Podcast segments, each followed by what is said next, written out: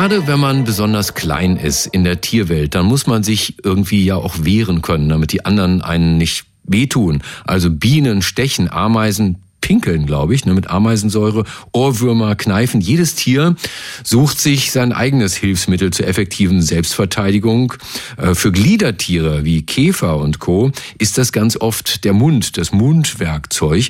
Dabei entstehen Beißkräfte, die in Bezug auf ihre Körpergröße durchaus sehr, sehr stark sein können. Und genau das hat Forscher der Rheinischen Friedrich-Wilhelms-Universität in Bonn interessiert. Die haben eine Apparatur entwickelt zur Messung der Beißkräfte von Insekten. Wie die das gemacht haben, was dabei rausgekommen ist, erzählt uns der Herr der Fliegen selbst.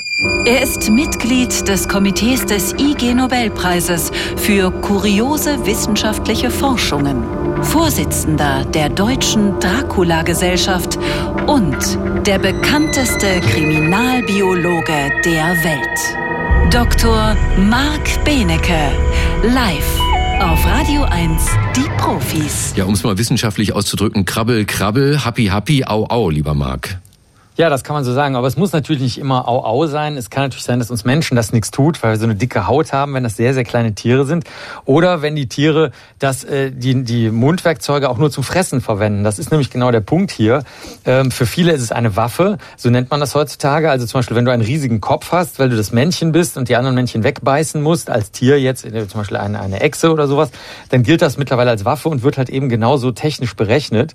Und so haben die Kollegen und Kolleginnen das jetzt ähm, mal versucht zu vereinheitlichen. Denn wenn du jedes Tier, äh, sagen wir mal rechnerisch auf dem Computer vom T-Rex über den Gorilla, bei dem man auch ein bisschen vorsichtig sein muss, bis zu kleinen Tieren, äh, Raubkatzen und dann eben den Käfern und Ameisen, wenn du die messen willst, dann ist ja die, immer die Frage, hast du für die kleinen Tiere überhaupt einen Messsensor, der dünn genug ist, erstens, und zweitens beißen die an der richtigen Stelle, weil wenn die weiter hinten mit ihren oft bogenförmig geformten Mundwerkzeugen da drauf beißen, dann ist vielleicht von der Hebel- und Kraftübertragung her, ist das gar nicht das, das Maximum dessen, was sie da leisten können.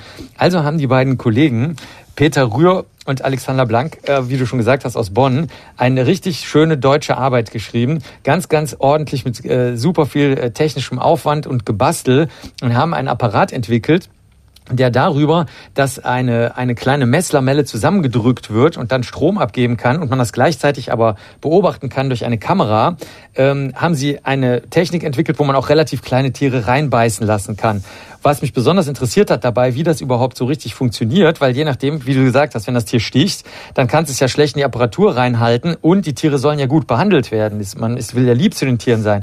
Das geht zum Beispiel so bei einer Wespe, nimmst du so ein kleines Reagiergefäß, was einen Deckel hat, schneidest den Boden ab, steckst die Wespe mit einem Stück Papier rein und dann guckt die durch das winzig kleine Loch durch und beißt natürlich zu, weil die das doof findet. Oder wenn du eine Ameise hast, das fand ich besonders pfiffig, haben sie einen, Radier, einen biegsamen Radiergummi genommen, einen Nylonfaden da durchgezogen und wenn du den Radiergummi so ein bisschen zusammendrückst, dann passt die Ameise drunter und wenn man das loslässt, spannt sich der Faden ein bisschen, ohne die Ameise zu schädigen. Die Ameise wird sauer und beißt in die Apparatur rein. Aber wenn, ich, wenn ich hier mal reingrätschen darf, das sind ja dann unterschiedliche Methoden. Ähm, kann man die dann überhaupt miteinander vergleichen? Weil es geht ja darum, wie wird so eine Beißkraft gemessen? Ich habe da nicht so richtig gut aufgepasst in der Schule. Ja, Nee, das ist nur das Festhalten der Tiere, was ich gerade geschildert ah. habe. Also die, ja genau. Und dann beißen die in die immer gleiche Apparatur rein. Das ist dann so eine eine kleine, nennen wir es mal eine Lamelle. Und äh, die wiederum wird durch Zusammendrücken verändert sich die Spannung. Und da kannst du dann hinter einer Messgerät ablesen, ablesen was die höchste ähm, Kraftausübung war, die diese Tiere da ausgeübt haben. Ähm, man muss aber sagen, das ist eine, eine große Kunst, denn es, wenn man so in der Wikipedia oder irgendwo rumgoogelt oder guckt, dann liest man oft so äh, Kilogrammwerte. Also ein Löwe kann mit 500 60 Kilogramm zubeißen oder ein Mensch mit 80 Kilogramm oder ein Hai mit 1,8 Tonnen. Aber die Frage ist natürlich, wie viel Kraft wird pro Quadratmillimeter oder Zentimeter oder so ausgeübt? Und da sind die Unterschiede schon ähm, gigantisch. Also zum Beispiel, nehmen wir mal, eine Wildkatze kann mit 6 Kilogramm aber jetzt pro Zentimeter Quadrat zubeißen, während so eine Schnappkieferameise nur, du ahnst es vielleicht schon, mit 0,003 äh, Kilogramm pro Quadratzentimeter zubeißen kann. Das macht aber nichts, weil die Tiere ja in ihrer jeweiligen Lebenswelt erstens damit ihr Revier verteidigen oder zweitens damit arbeiten, irgendwas tragen oder drittens eben einfach was fressen.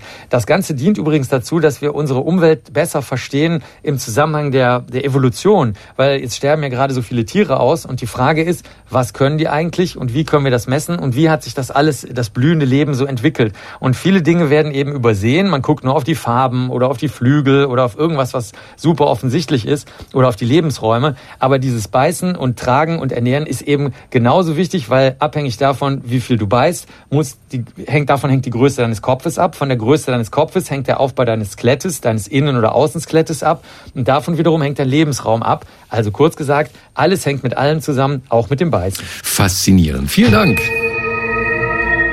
Das war Dr. Marc Benecke, live auf Radio 1, die Profis.